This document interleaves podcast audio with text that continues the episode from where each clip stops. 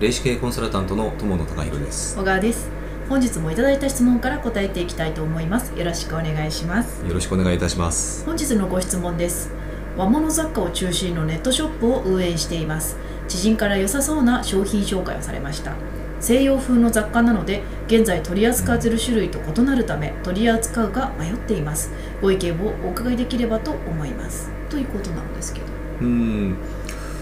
えーとこれですね、まあ、今はあの和物雑貨を中心としたネットショップを運営されていて、まあ、知人からは、まあ、その全く違うカテゴリーの西洋風の雑貨を、まあ、紹介されたということなんですね。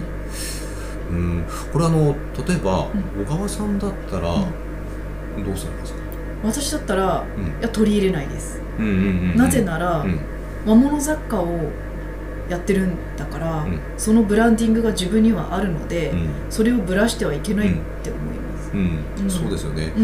あのもう結論としては取り扱わない方がいいというのが、まあ、結論ではあるんですけども、うん、えっと、これなんでかというとですね、うんうん、えっと、この今あの今回のご相談者様、うん、えっと、魔物雑貨を中心とした、まあ、ネットショップを運営されてる、えっと、きちんとあの最初にですねえーと、コンセプトがお店のコンセプトがあって、うん、であの運営者、まあ、この今回のご相談者様もですね、うん、えーと、きちんとしたあの何か、えーと、そのコンセプトに合った商品というのを必ずチョイスして今販売されてるはずなんですよ。うん、で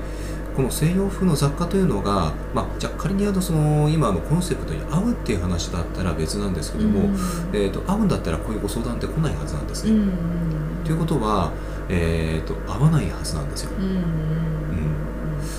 えーと、例えばあとはもう一つ、えーと、別の店別のあのコンセプトの店をもう一つ立ち上げて、うん、その上で取り扱うっていう話だったらまた別だと思います。まあ、ただの、えー、と一番最初に、えー、と商品から何かこう選んで、えー、とコンセプト決めてあのネットショップを、あの始められたとは思えないんですよね。うん何かその自分なりのあのこだわりとか、うん、こういったものをお届けしたいこういったものを伝えていきたいという世界観があって、うん、その上でネットショップをあのオープンさせてるはずなので、うん、えっと、そうだとするとその商品ありきでネットショップを始めるっていうのはもしかしたら違うんじゃないかなっていう。うん、確かに。あの、うん、和物雑貨をしようと思った時の思いというのがあるはずなので、もし西洋風のものをやるとしたらまた別なものを開かないとい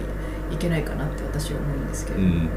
なのでまずあの一番最初にですねご自身が、えーと、このネットショップをやろうと思ったきっかけであるとかえーと、その思いとか、うん、その辺りのですね一番最初のあの初心に戻っていただいて、うん、まずあの自分がどういう思いでネットショップにやり始めたか、うん、まあ、それを考えていただければおのずと答えは出てくるんじゃないかなというふうに思います。そうですね、はい、分かりました。本日のご質問に対するお答えは以上です。ありがとうございました。ありがとうございました